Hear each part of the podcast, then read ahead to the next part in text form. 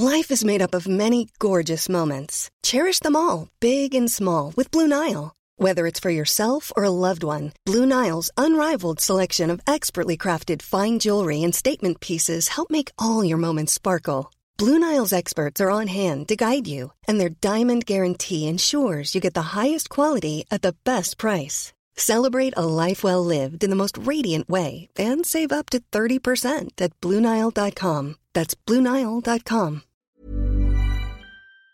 Soit.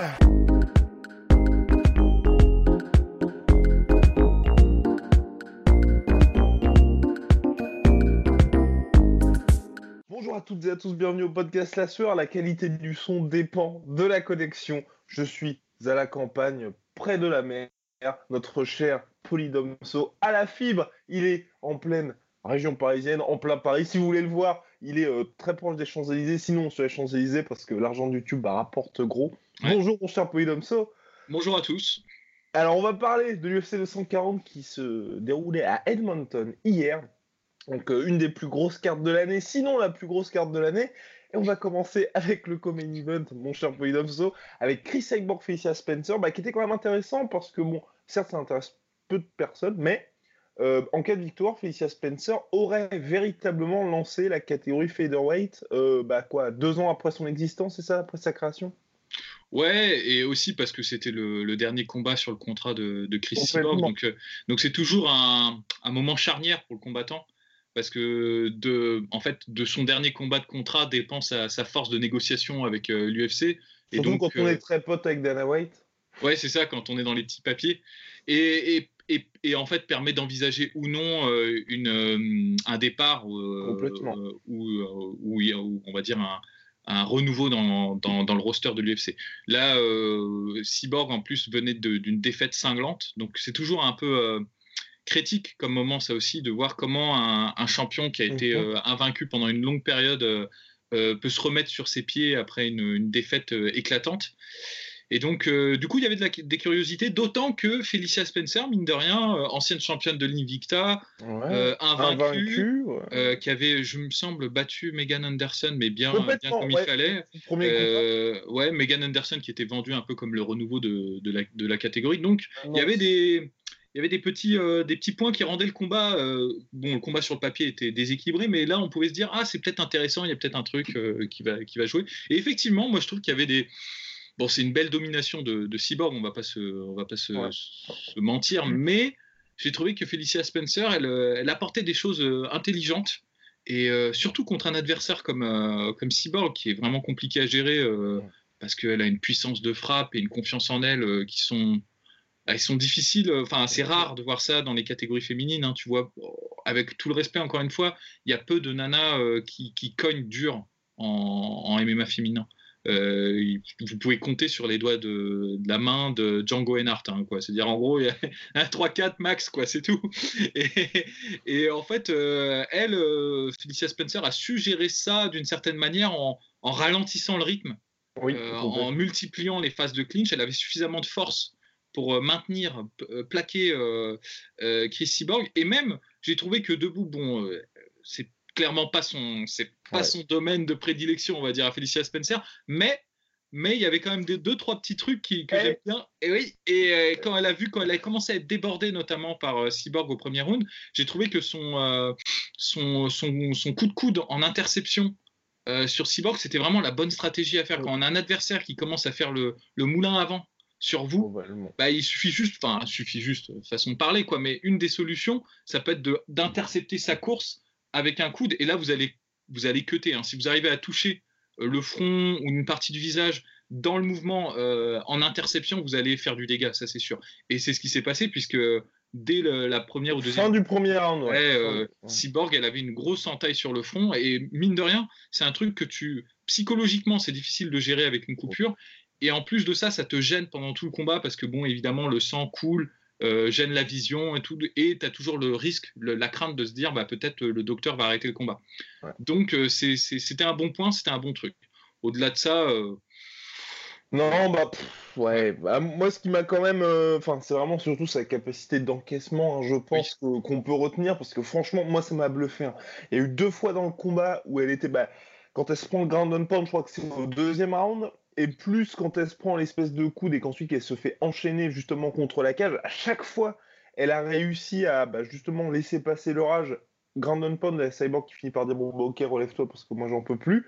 Et puis contre la cage aussi, bah, je, crois que c'est ça, et elle retourne la situation en clinch. Enfin, vraiment impressionnant de ce côté-là. En fait, c'est marrant, il lui manquait peu de choses, euh, mine de rien, parce que si elle avait pu euh, ajouter, c'est-à-dire comme tu dis, elle arrivait très bien à les faire passer l'orage le, et à faire passer les, moments d'agression de, Cyborg. Et en fait, Cyborg prenait des pauses après. dire euh, elle faisait ses enchaînements. Et comme elle n'arrivait pas à terminer Spencer, après, il se passait une minute, une minute trente dans le round, voire deux minutes même, où elle prenait sa respiration, prenait sa distance, essayait de récupérer. là, à ce moment-là, si Felicia Spencer, elle avait eu un jeu euh, en striking un peu plus développé et un peu plus construit, il y aurait vraiment eu moyen que ce soit intéressant qu'elle puisse tirer son épingle du jeu, parce qu'il y a plusieurs moments où tu sentais que Cyborg euh, prenait des grandes respirations, elle, elle, était, euh, elle était vulnérable à ce moment-là, et, et, ça aurait été intéressant. Bon, cela dit, euh, Felicia Spencer est jeune, c'est pas mal quoi d'avoir quelqu'un comme ça dans, le roster qui peut encore progresser. Euh, bah, et surtout que là, pour le coup, elle a des qualités physiques qui sont euh, importantes, on va dire, pour les sports de combat. Parce que c'est vrai que réussir à bien encaisser, je pense qu'un mec comme Luke Rockhold ou euh, Antonio Silva serait ravi d'avoir ces qualités-là. Donc voilà. Mais et l'autre truc, Chris Amor, par contre, moi, ce qui m'inquiète un peu, et son coach lui a dit fort justement, c'est vraiment, je, je, tu vois, je comprends pas quand tu sors d'une défaite comme ça terrible face à Nunez où finalement tu as quasiment perdu toi le combat un peu en, ayant, en te laissant emporter par tes émotions et le brawl, bah là, les deux premiers rounds, elle a fait que ça.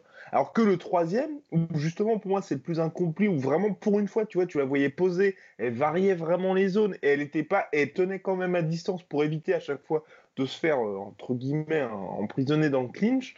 Bah c'est là qu'elle a vraiment dominé Enfin, c'était une masterclass, on peut dire quasiment mm. debout, et où l'autre avait pas de solution. Et à chaque fois, les deux premiers rounds, elle refaisait du Nunez. Bah, il n'y avait pas le même danger, mais tu te dis, c'est un peu inquiétant quand même, et qu'il y ait besoin que son coach lui dise, calme-toi. Enfin, pas le même danger, mais, euh, mais elle s'est fait intercepter euh, par le coup. Donc il y avait toujours un, danger. C'est vrai, euh, je pense qu'on ne peut pas savoir, on ne peut pas déterminer ce qui est à mettre sur le côté de Cyborg qui veut impressionner après sa mhm. défaite par KO, montrer que c'est quand même elle qui, met KO. Et donc, quand elle sent qu'elle a une ouverture et qu'elle peut terminer, bah, elle, va, essayer de terminer de, manière flamboyante. Euh, et c'est vrai que je te rejoins totalement quand elle prend son, son temps, qu'elle construit un peu ses attaques, elle est, elle est terrifiante. Hein. elle fait peur parce que elle sait frapper, euh, mais de, toutes ses armes. Quoi. Elle a un très bon jab, elle a un très bon bras arrière. Euh, comme tu dis, elle varie très bien les niveaux, les zones de frappe quand elle, quand elle veut construire. Et c'est vrai que comme tu l'as évoqué, le, troisième round, c'est vraiment le round euh, le plus marquant pour elle, où elle vraiment, elle enchaîne, euh, elle, euh, elle creuse l'écart au niveau des, des significant strikes. Et elle, elle, manque d'ailleurs de terminer, je pense, Spencer. Il, aurait, il aurait fallu quelques, quelques minutes. Et on en revient à ce que disait finalement Sugar et Robinson. Quand tu cherches absolument le chaos, tu le trouves pas. Quand tu boxes et que tu, que tu fais ton jeu, bah, le chaos, il vient en fait. Et, non, c'est vrai. Mais moi, je pense peut-être il y avait le stress de se dire euh, c'est le dernier combat de mon contrat, je reviens d'une défaite contre Nunes, il faut que je termine. Euh. En plus, Felicia Spencer, c'est personne. Donc il faut que donc euh, non mais c'est vrai oui, dans, non, sa, clairement. Dans, sa, mentalité je pense que c'était ça devait jouer mm. voilà et on place au main event mon cher Polydomso mais avant le main event petit point petit point sur un petit coup de gueule. Petit coup de gueule de la semaine, ça c'est quelque chose qui me... Je ne comprends pas, mon cher Podomso, pourquoi les gens, une fois qu'ils commencent à être sous les spotlights, commencent à perdre, on va dire, un peu, un peu la raison. Donc notre cher Volkanovski, qui était euh, remplaçant par l'UFC, qui avait fait 37 heures de voyage pour justement faire le poids au cas où Max Holloway ou Frankie Edgar bah, euh, ne pouvaient tenir leur place. Finalement, il a fait le poids, tout ça, il était dans les starting blocks. Il a euh, eh ben, été témoin de la victoire de Max Holloway par décision unanime. Et donc, c'est lui le prochain pour title shot. Et donc, voilà, pour se faire un peu remarquer, pour commencer à piquer le gars, il commence à dire Je ne sais pas qui de Max Holloway ou Frankie Edgar a gagné. Pour moi, c'était kiff-kiff. Quel est l'intérêt de faire ça? Quel est l'intérêt, mon cher Polydome? Bah, L'intérêt, c'est qu'on en parle déjà. Et bon, après, c'est. Euh, est-ce que c'est. dupe, tu vois Ouais, personne n'est dupe. Et je pense que d'ailleurs, Volkanovski n'est pas dupe non plus. C'est un peu de la, de la provocation et pourquoi pas entamer euh, une guerre psychologique avec, euh, je sais pas moi non plus je comprends pas parce que le combat il est garanti à la limite cette stratégie elle pourrait fonctionner dans s'il y avait un autre challenger et s'il n'était pas garanti de sa position de, de, title, de title shot, Néanmoins, comme tu l'as fait remarquer, là, c'est sûr que c'est lui qui a le prochain title shot, sauf s'il se blesse, sauf s'il y a un problème qui, qui, qui, arrive, qui interrompt le, la course des événements. Mais ah je comprends pas trop. À moins de, oui, je te dis, de, de provoquer de, tu sais, le fameux, le fameux Georges Saint-Pierre à Matthews. Euh, I'm, not, impressed by your performance. Euh, c'est un peu ça, tu vois. Genre, je, je pense, je pense. Mal, mal, dosé, on est d'accord, mais, mais c'est ça. en tout cas, Max Holloway, qui est revenu aux affaires courantes, donc en featherweight, il s'est imposé. J'ai trouvé assez tranquillement contre Frankie Edgar qui a vraiment stoppé, c'est quoi Quasiment tous les takedowns, il finit à 1 sur 12, je crois, Frankie Edgar. et là, le seul moment où il arrive à le mettre au sol, bah, il n'a pas réussi à faire de dommages. Donc euh, voilà. Triste pour Frankie Edgar parce que c'était sa dernière occasion, vraisemblablement à 37 piges. Et puis Holloway qui montre qu'il véritablement et le meilleur featherweight, hein, clairement, euh, du moment et pourquoi pas de tous les temps. Et en tout cas, là, bah, on, a vu, hein, il y avait bah, tout simplement pas de réponse possible pour Frankie Edgar avec un Max Holloway qui avait beaucoup regardé le combat Brian Ortega contre Frankie Edgar. Voilà. c'est clair. Euh, triste pour Frankie Edgar euh, parce que je pense que Frankie Edgar a fait une très bonne performance, mais que ça suffisait pas en fait. Il n'y a pas eu de, de faille de, de Frankie Edgar. Alors on peut on peut pinailler, on peut dire qu'il aurait dû faire plus de low kick, qu'il aurait dû euh, essayer de faire moins de takedown parce qu'il s'est un peu fatigué. Enfin, il s'est pas vraiment fatigué parce qu'il a continué le combat, mais il a perdu des opportunités comme ça. Moi, je pense qu'on a eu un très bon Edgar euh, dans ce combat, qu'il a fait du Edgar. Euh, on mhm. a vraiment trouvé tout ce que tout ce qu'il fait d'habitude. Hein. les, tu vois, les parades où ensuite il enchaîne sur des enchaînements, les, les, débuts de combinaison où il commence au corps pour ensuite monter au visage. Euh, les tentatives de takedown, euh, la spéciale euh, Frankie Edgar, où il tente le single leg avec une main mm. et qui pousse l'adversaire en haut du corps en avançant, et ça normalement ça met au sol, mais ça n'a pas marché contre, contre Holloway. Edgar là, il a, fait, il a vraiment donné tout son répertoire. Là. Il n'y a, a, pas eu. il y a pas un moment où on a pu se dire ah c'est marrant Edgar il n'a pas fait ce que ce qu'il fait d'habitude là il a vraiment il a fait du du, du Edgar bien vintage bien comme il fallait le truc c'est que il y a déjà une différence physique qui est énorme Ouais, impressionnant. C'est assez impressionnant hein, de le voir. Moi, je me rendais pas compte. Euh, c'est d'autant plus impressionnant qu'Edgar a été euh, lightweight. Ouais. Euh, et champion lightweight. Et champion lightweight. Et c'est là où on se dit. Et puis, c'est. Il n'y a pas si longtemps, enfin, c'est pas toute proportion gardée, mais c'est là où on se dit il y a vraiment une différence entre les générations de combattants. Hein. là, c'est vraiment, vraiment visible. Et, et donc, ouais, ça n'a pas suffi. Donc, il y avait un problème physique, et puis au niveau du, du déplacement et de l'intelligence et de la gestion euh, franchement, Holloway, il est impressionnant. Il ah, défense de takedown, moi j'étais. Enfin, de se dire à chaque fois, tu vois, tu fais une cage qui était genre 2 mètres un petit peu plus grande, bah à chaque fois il tombait, tu vois. Mais tu avais vraiment cette capacité à se dire, à se reposer contre la cage vraiment au bon moment et toujours avoir ce, cette quasi-omniscience de, de, se dire, bah ça y est, faut que j'aille ici. Il savait à chaque fois pile où il était. au niveau du euh, positionnement, bah, c'est comme tu l'as dit, quand il était près de la cage, il rebondissait contre la cage. Et quand il était au milieu de, de l'octogone, il combattait les mains d'Edgar et il pivotait bah, un peu à la Aldo. Euh, bon, pas aussi bien, mais en tout cas, euh, ça, suffisait largement pour, pour bloquer les takedowns d'Edgar. et même debout, moi, j'ai trouvé que, étonnamment, il a moins fait du, du Holloway contre Edgar, parce que je pense qu'Edgar avait un volume plus important que mhm. Holloway sur, sur le combat. Mais euh, Holloway, il a, là, pour le coup, il a été beaucoup plus précis sur ses, sur ses coups. Et là, encore une fois, c'est une question de physique, mais euh, quand on frappe quelqu'un mmh. à, mi-parcours et qu'on peut poursuivre le coup, en fait, euh, sur, sur toute son allonge, bah, on fait beaucoup plus mal que quand on frappe à, bout, de, à bout de course, en fait. Et Edgar, il a touché plusieurs fois, hein, Holloway, mais le truc, c'est qu'il rebondissait, en fait, sur... et Holloway, il avait, comme il avait le buste en avant, bah, il prenait le coup, il allait avec, dans la même direction du coup, donc il amortissait les chocs euh, de manière super intelligente, ce qui fait qu'il n'a jamais été vraiment. Il n'y a jamais eu le moment où on a vu la tête d'Holloway vraiment partir en arrière euh, comme ça. Tandis qu'Edgar, même sur des jabs, il y a plusieurs fois où euh, bah, il est vraiment super dur hein, parce qu'il a pris quand même des coups assez, assez secs et assez puissants et il, n'a jamais lâché l'affaire. Donc c'est comme je disais, hein, c'est un super combat d'Edgar, c'est juste pas suffisant en fait. C'est ça qui est, qui est terrifiant quelque part, donc et qui est très très impressionnant de la part de de, de, C'est le best is blessed, et oui, donc euh, Max Holloway qui revient très très bien dans la catégorie featherweight, 14e victoire consécutive au sein de la catégorie, record évidemment. Prochain combat contre Volkanovski, vraisemblablement, donc ce sera au Marvel Stadium à Sydney, si je... ou Melbourne, ou Melbourne, je crois, où il y aura bah, aussi le combat. Donc ce serait comme un event de Adesanya Robert Whittaker. Bon, si ça se fait, ce serait vraiment magnifique. Mais en tout cas, et, énorme respect pour le coup à Max Holloway, qui aura combattu à chaque fois euh, deux mois contre des tueurs, hein, parce que Volkanovski. Euh, ouais, pareil, très dangereux, très dangereux. et en plus, euh, à, la maison, quoi. S'il va combattre Volkanovski chez lui, oui. c'est lui le champion. c'est double respect quoi pour lui. Double respect.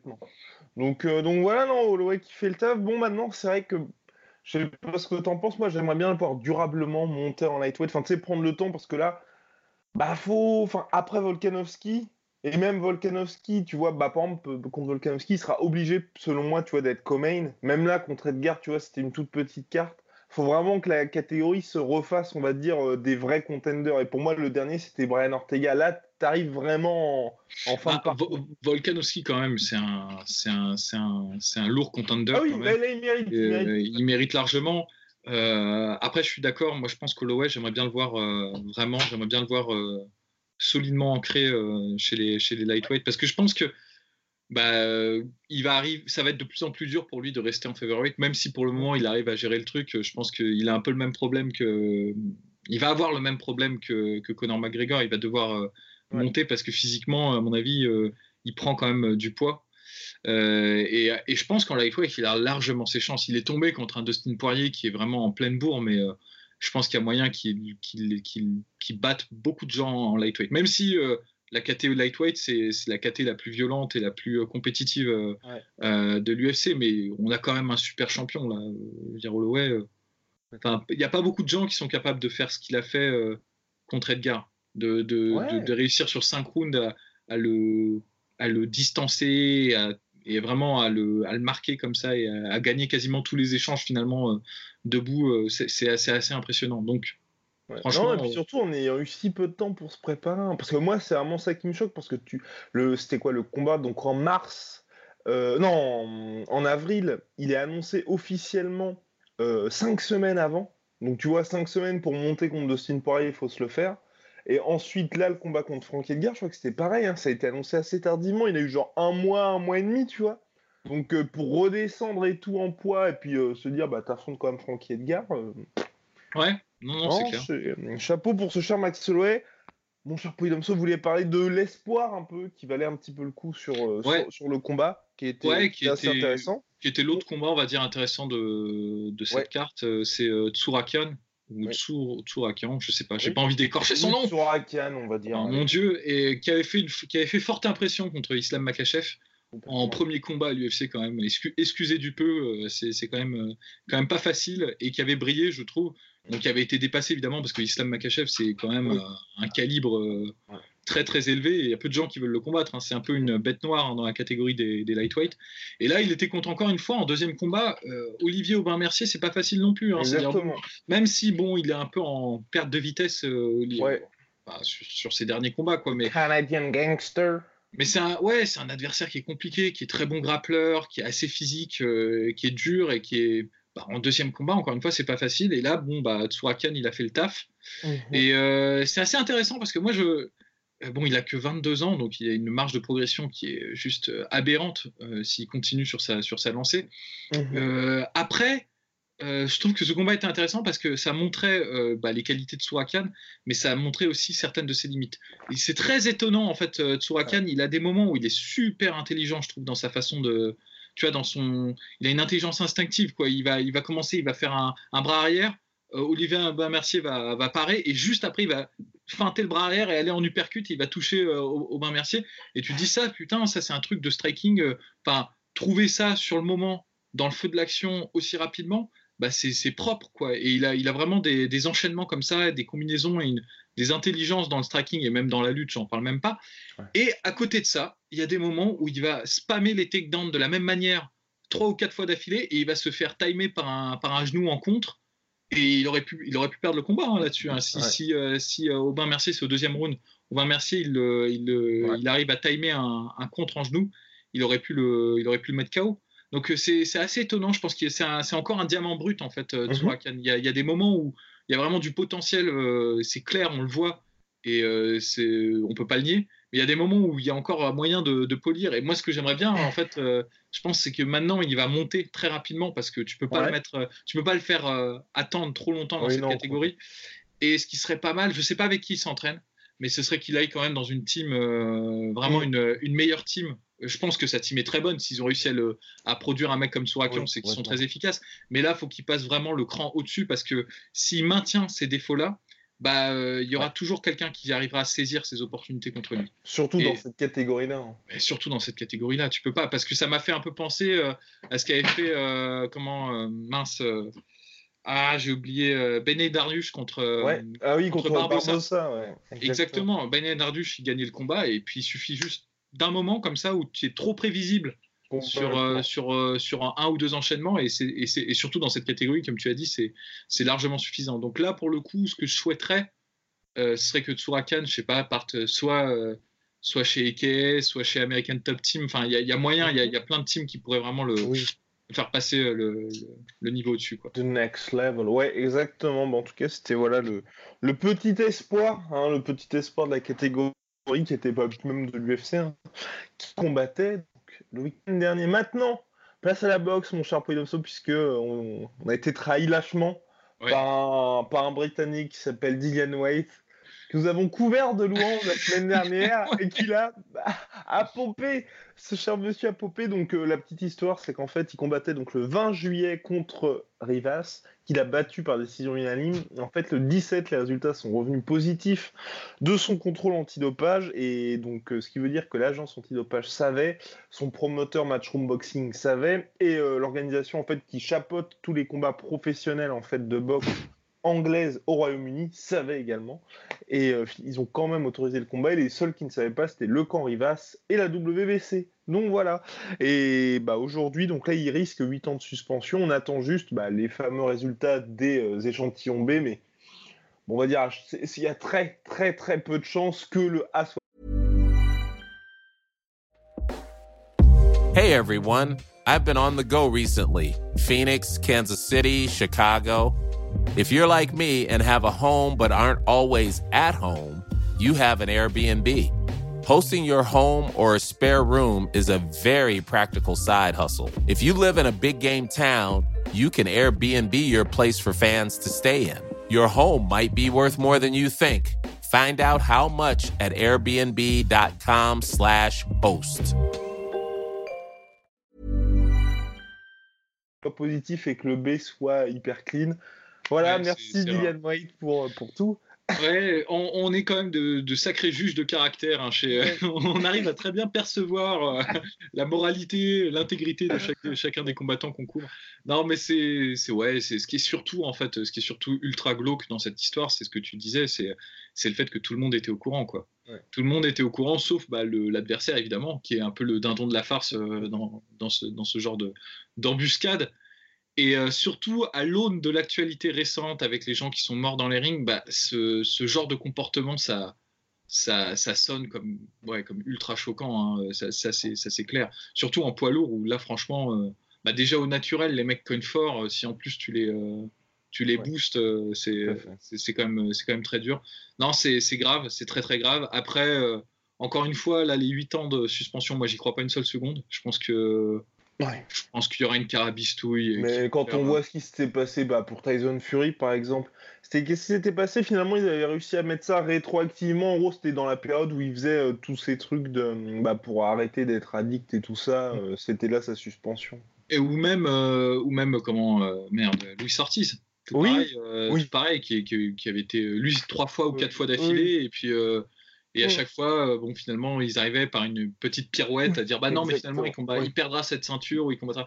C'est assez, euh, assez déprimant. En fait, faut pas rentrer quand on est un fan de boxe, faut pas trop rentrer dans, dans ces histoires-là parce qu'on perd assez vite euh, foi en l'humanité très rapidement parce que c'est des histoires d'intérêt, d'argent, de, y a, et quelque part l'intégrité physique des sportifs, les gens s'en tapent un peu parce que c'est vrai que ça aurait pu être gravissime si euh, Oscar Rivas avait été blessé ou même euh, tué lors du combat. Il y aurait eu, euh, ça aurait été un scandale, mais énorme. là, le truc, c'est que, bah, moi, comme je te dis, ils vont attendre que les choses se tassent tranquillement, qu'il y ait un autre, qu'on parle d'autre chose et puis Dillian White il reviendra tranquillement. Mais je trouve ça, moi je trouve ça vraiment scandaleux dans le sens où, enfin, on essaye quand même. C'est ça qui est terrible avec la boxe, c'est que t'essaies, à la différence, tu vois, d'un truc comme, tu vois, le Bellator, genre hors UFC, où clairement tout le monde s'en fout et puis tu sais, on sait que les mecs sont chargés, mais c'est pas grave. Avec la boxe, ils essayent de rendre ça quand même, on est un sport intègre, ceci, cela. Mais là, quand tu regardes par exemple la boxe heavyweight, tu prends le top 10, top 15, ils sont, ils sont quasiment tous tombés à un moment ou à un autre. Enfin, clairement, parce que tu as Povetkin, Jarrell Miller, bah, Dillian White maintenant, euh, Louis Ortiz. Louis Ortiz, Tyson Fury. Euh, enfin bref, ouais, enfin tu, tu prends top 6, ils ont quasiment tous popé une fois. Et, mais pourtant, tu vois, t'as des gars qui vont se permettre de faire du trash talking là-dessus. Par exemple, Dylan White qui disait, lui, dans son trash talking, que ouais, Joshua, il est complètement chargé, machin. Et les gens, tu vois, et les gens oublient tranquillou, tu vois. non, mais ouais, euh, c'est étonnant l'appréciation euh, l'appréciation du public euh, à ce niveau-là. Il y a vraiment des, des, des, écoles différentes parce que par exemple en MMA, notamment à l'UFC, bah, le public pardonne beaucoup moins quand quelqu'un a des scandales, on va dire, de, mhm. de dopage. Tandis qu'en boxe, oui, les gens sont soit amnésiques, soit, soit ils s'en foutent complètement parce que c'est tellement gangréné et c'est tellement présent dans le, dans le monde de la boxe que finalement ça n'a pas trop d'importance. Euh, moi je pense qu'en fait, euh, effectivement, le, la boxe est vraiment partagée entre ses entre sa, sa volonté d'être un sport euh, intègre, et ça c'est je dirais plus le côté bah, olympique, amateur, le côté voilà on va dire bah, le noble art le noble art exactement cette culture là et le et l'autre on va dire l'autre influence qui est l'influence bah, des bookmakers euh, de l'argent euh, des paris et tout ça qui, mais de toute façon euh, qui est là dès l'origine en fait. Dès, les mhm. tout premiers combats de boxe, c'était déjà des questions de paris euh, euh, avec des espèces de carabistouilles comme ça où les mecs mettaient des boulons dans les gants pour frapper plus fort. Donc c'est ça fait partie de l'histoire en fait de, la boxe et il y a les deux en fait. Il y a la boxe qu'on aime si j'ose dire et qui est qui est un sport magnifique. Et il y a aussi ce côté, bah, c'est quand même un énorme business avec des intérêts qu'on ne connaît pas, des tractations en sous-main, des trucs un peu sombres. Mm bon, bah, c'est les deux, quoi. On peut pas, en fait, on peut pas, on peut pas on peut pas dégager l'un, quoi, parce que. Mais c'est terrible, c'est terrible parce que t'as pas ce côté, enfin, tu sais, tout le monde est logé à la même ancienne. Ce que défend notre cher Polydomso, qui à chaque fois, bah, si tout le monde se dope, bah, soit, mais comme ça, tu sais, chaque gars a, autant de chance. Mais tu vois, par exemple, moi, un, pauvre mec comme, enfin, pauvre mec.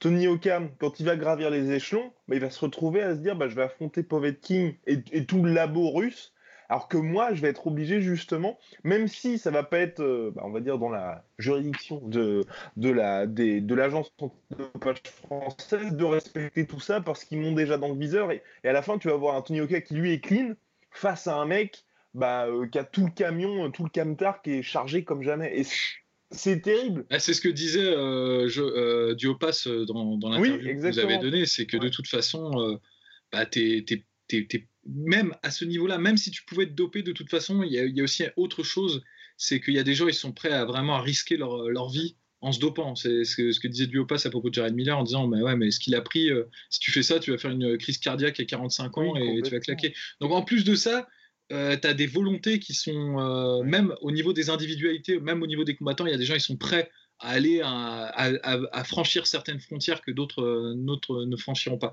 Donc effectivement, Miller, je pense qu'il n'a pas la capacité, tu vois, de faire des choses intelligentes. Mais par exemple, quand on voit le combat euh, bah, Duopa contre euh, Povetkin, ce que Duopa s'est pris, c'est terrible.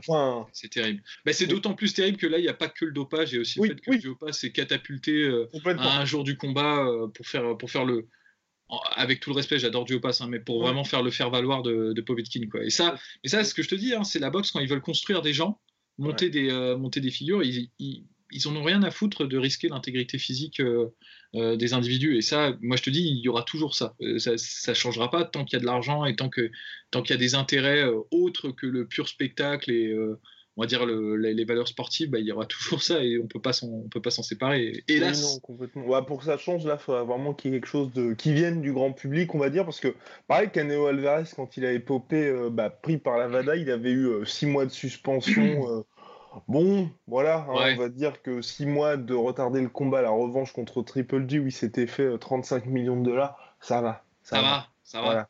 Et, en fait, c'est là, bon, juste pour, pour terminer quand même sur une note, on va dire, euh, un peu positive, c'est ce qui, mine de rien, alors je dis pas que c'est parfait parce qu'on va me tomber dessus à bras raccourcis euh, et ils auront raison, mais c'est là où ça nous fait apprécier un peu plus l'UFC quand même, mhm. euh, quelque part. Et je dis bien l'UFC, hein, pas, les, pas les autres organisations de, MMA parce que c'est un peu plus le, le Far West dans d'autres organisations. Mais le fait d'avoir mis l'USADA, alors évidemment, ils ont euh, eux aussi des intérêts et ils vont être beaucoup plus sympas avec euh, certains combattants. Je ne donnerai pas de nom, mais tout le monde a compris qui je visais. Et euh, ils vont être beaucoup plus sympas avec certains combattants. Et parce qu'il y a des intérêts, parce qu'il faut mhm. protéger certaines personnes. Mais déjà, avoir mis au point un truc comme l'USADA au sein de l'UFC, c'est quelque chose qu'il n'y aura jamais en boxe anglaise, ça c'est clair. Complètement. mais surtout que tout le monde doit s'y plier, mine de rien. Enfin, on a beau dire ce qu'on veut bah, euh, les trucs avec John Jones, ça l'a quand même handicapé. Enfin, il a perdu deux ans, deux années de sa carrière là-dessus. Ouais.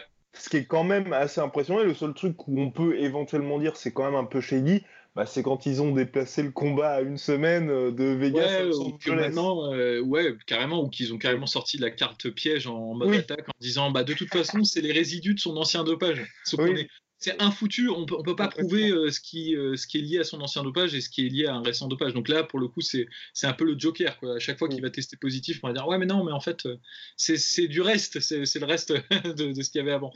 Mais bon, au moins, il y a un truc qui est mis en place et il y a des gens qui tombent, il y a des gens qui sont vraiment punis. chose qu'en boxe, moi, j'ai rarement vu. Hein. à chaque fois, la suspension, elle passe un peu comme ça, tranquille. donc voilà. Ouais, mais surtout que l'avantage de ça, moi, ce que j'apprécie aussi, et que en boxe, je comprends pas non plus pourquoi ils font pas quelque chose comme ça, tu vois, qui serait aussi simple à mettre en place, c'est que tu vois, Vada, je trouve ça très bien, mais c'est dans le cadre du combat. Je veux dire, euh, tu vois, si t'es à deux mois du combat, t'as rien fait, tu fais ton cycle tranquille, personne, personne vient t'emmerder. Alors plus ça date, t'es 365 jours par an, obligé de dire où tu es, et un mec peut venir à tout moment chez toi, même si t'es en famille, machin, pour te tester. Alors que Vada, c'est ça, mais dans, les, euh, dans le mois du training camp. Ça. Ce qui est quand même aussi, là encore, beaucoup plus simple euh, à comprendre. Ouais. Mais là, tu imagines euh, déjà parce que tous les. oui, le roster. On n'est pas dans. en plus, on n'est pas dans une. n'est pas dans une organisation unique.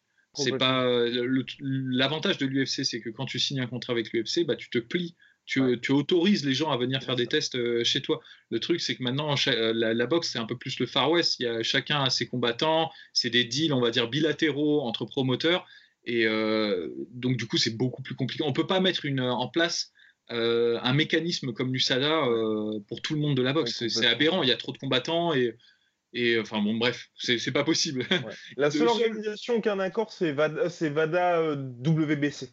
C'est eux, là, ils sont Effectivement, et la VADA, au moins, euh, comme tu dis, c'est plus facile à mettre en place parce que c'est les mois qui priment. Euh, c'est pas mal, c'est pas mal. Ce serait mieux, mais, mais bon, c'est comme ça. Hein, et maintenant, on va parler du plus grand combat de kickboxing of all time qui arrive bientôt. C'est comme ça qu'il est, bah, qu'il est euh, promu par l'organisation du Glory, donc l'organisation numéro 1 de kickboxing. Badrari versus Rico Verhoeven, tout. Donc après le premier qui était extrêmement attendu, on va pas se cacher, mais qui avait euh, bah, qui s'était terminé un petit peu en autre boudin avec Harry qui avait prétexté une blessure au bras. Je vais vous envoyer les photos, vous inquiétez pas. Bon, finalement, on a tous oublié, voilà. Hein. C'était terminé par une, c'est quoi, défaite par donc sur blessure, c'était quoi Troisième round Deuxième, deuxième, deuxième round deuxième round. Et donc là, ils reviennent tous les deux, donc ça va être euh, à la fin de l'année. Il y a une énorme attente là-dessus, mais vraiment, euh, c'est hardcore. Genre, ils ont fait cracher le site du Glory pour les préventes. Enfin, non, c'est ah, bah oui. c'est vraiment violent. Donc voilà, on peut voir que Badri reste une superstar. Et là, c'est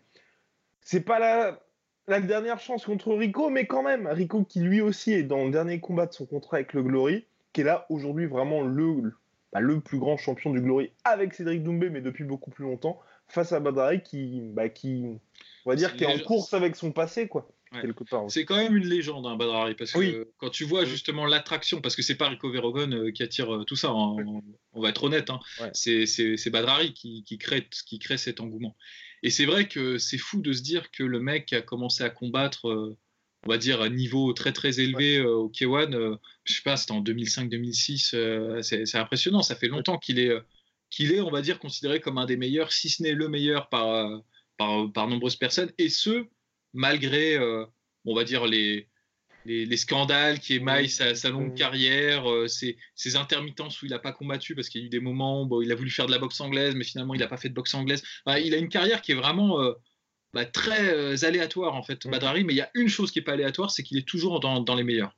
C'est que malgré tout, moi ça me fascine hein, les gens comme ça, c'est qui ont, qui ont normalement, euh, normalement en vrai, quand tu as une vie comme ça euh, qui est pas régulière, pas disciplinée, euh, où tu as des crises et des moments où tu peux pas t'entraîner, bah, ça se ressent normalement logiquement sur tes performances. Mhm. Euh, Badrari, euh, il y, a, y a rarement des moments où on se dit bah il est pas bon quoi. Il est toujours bon en fait. euh, il est toujours impressionnant.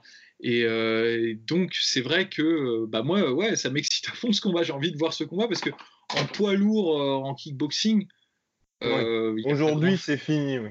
Ouais, voilà, c'est fini l'époque, on va dire, euh, où tu avais 4 ou 5 mecs qui étaient vraiment au top, top, et euh, on, on attendait impatiemment les, les- les combats. Là, là, il y a Rico Verhoeven qui domine, et euh, c'est vrai que bah, il y a Badrari qui arrive, et on a envie de voir parce que bah, le premier combat, mine de rien, c'était tendu hein, jusqu'au deuxième round. Je, trouve que Badrari gagnait le premier round Ouais, exactement. tapait très fort, il bougeait bien, excellente anglaise, euh, et puis surtout il conne, quoi. C'est vrai, ouais. assez impressionnant, il a du pouvoir hein, de, de KO.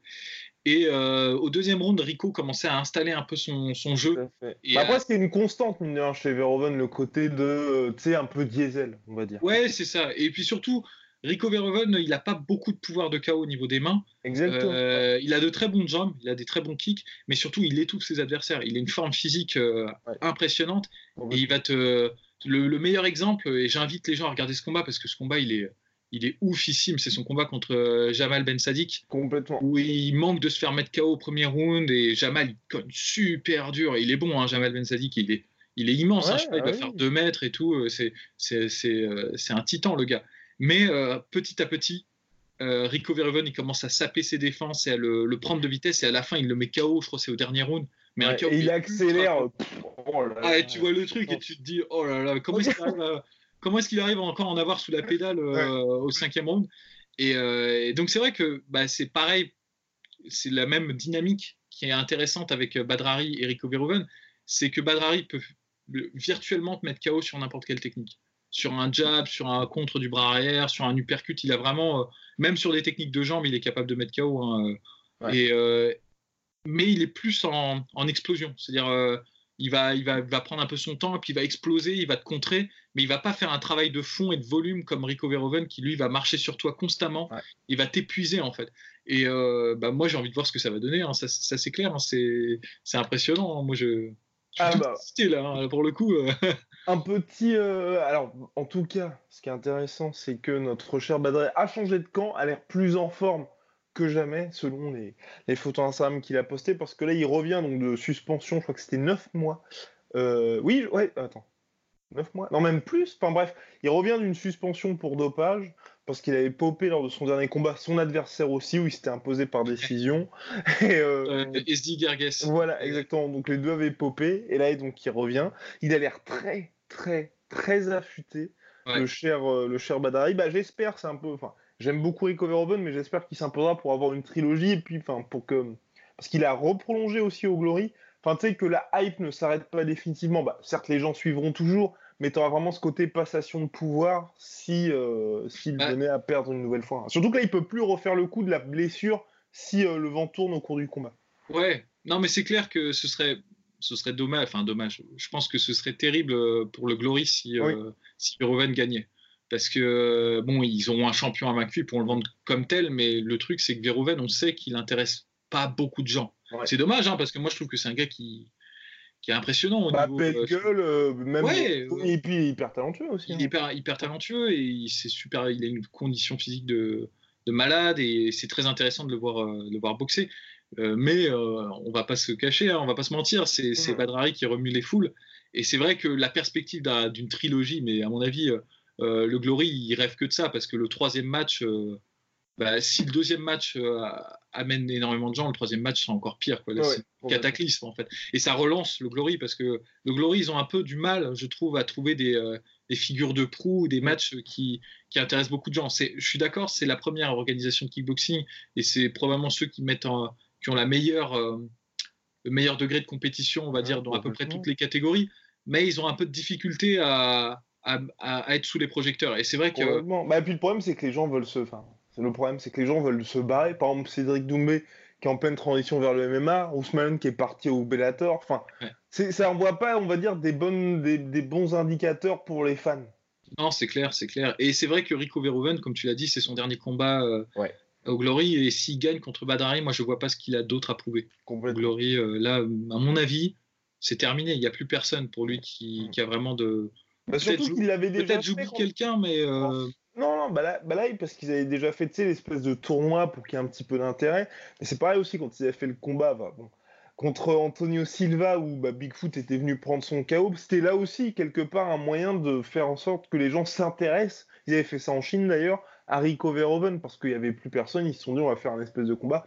L'élite, entre guillemets, du MMA contre l'élite du kickboxing. Et là, bah, avec Badrari, c'est un peu la, la fin de ce cycle-là parce que je vois mal dans les mecs Enfin, il faudra un combat contre Alistair Overeem, tu vois, mais qui est toujours signé par l'UFC, donc très compliqué à mettre en place. Bon après, bon peut-être après parce que moi je, je, cache pas que le, kickboxing je le suis un petit peu moins, surtout dans les catégories lourdes euh, et euh, au-delà de middleweight ça m'intéresse un petit peu moins. Et donc peut-être qu'on oublie un nom d'un gars qui est, euh, qui est en train de monter, je sais pas. Mais là, là en plus de ça, ça fait déjà, c'est un peu comme Dimitri Johnson, il a déjà combattu plusieurs fois les mêmes personnes. Euh, il a gagné plusieurs fois, donc là, il arrive vraiment en bout de course. Et c'est vrai que je pense qu'ils attendent beaucoup euh, de ce combat euh, pour relancer en fait l'intérêt et la dynamique.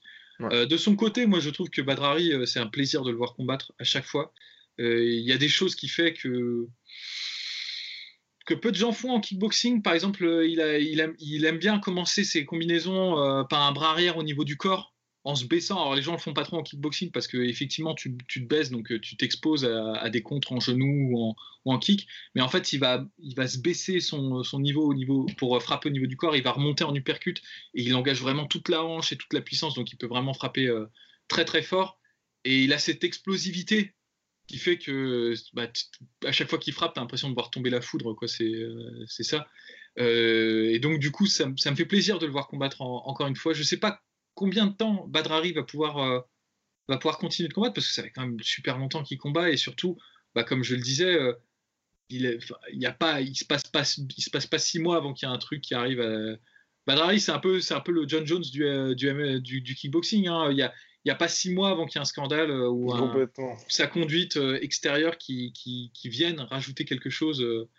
C'est quelqu'un qui est vraiment bah, proprement fascinant parce que je pense qu'il est, qui est très, euh, on va dire, premier degré. quoi. C'est-à-dire, il a, il, a, il a ses émotions et euh, il se moque éperdument, euh, on va dire, des conventions sociales et de comment est-ce qu'il faudrait les exprimer. Et ça, depuis toujours. depuis, que, depuis, je crois, c'est 2005, je crois que c'était son premier combat au kickboxing, enfin au K1 en tout cas, où il avait déclenché une bagarre contre Peter Graham et tout. Donc ça n'a pas changé, quoi. C'est quelqu'un qui restait très honnête euh, et très, euh, très fidèle à lui-même, j'ai envie de dire.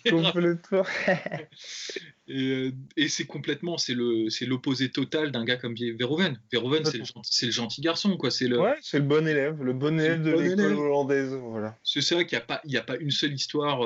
pas une seule phrase que ça pourrait. Un coup, si, apparemment, il aurait piqué le crayon d'un de ses camarades de classe. Ouais, ouais, c'est vrai. J'avais oublié ça.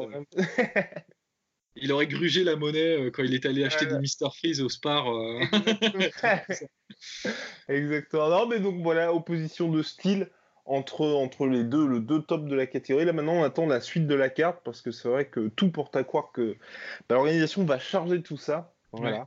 Donc ça arrive 14 décembre, soit deux semaines après le combat qui nous intéresse énormément, Bouba Karis, qui sera vraisemblablement le 30 novembre 2019. Voilà, mon cher Polydomson, on devait répondre aux questions, mais là, au regard de la connexion qui est, on va dire, un petit peu capricieuse, on fera ça la semaine prochaine, sachant que la semaine prochaine, il y aura une bonne connexion de part et d'autre de l'échiquier politique. Et en plus, ce qui est intéressant, c'est qu'on parlera aussi du combat Colby Covington contre Robbie Lawler. Ouais. Lourd, lourd. Lourd, hein Allez, voilà mon cher. Allez, à la semaine prochaine. Soit.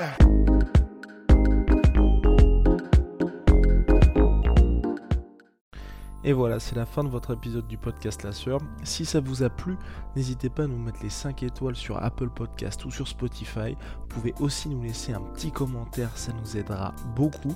Et si vous voulez aller plus loin avec nous, vous tapez La Sueur sur toutes les plateformes ou sur les réseaux sociaux, vous nous trouverez. Et là, vous nous écoutez très certainement en audio. On est aussi en vidéo sur YouTube, mais également sur Snapchat. Là encore, vous tapez la et on sera là. Merci de votre fidélité et à très vite pour de nouvelles aventures.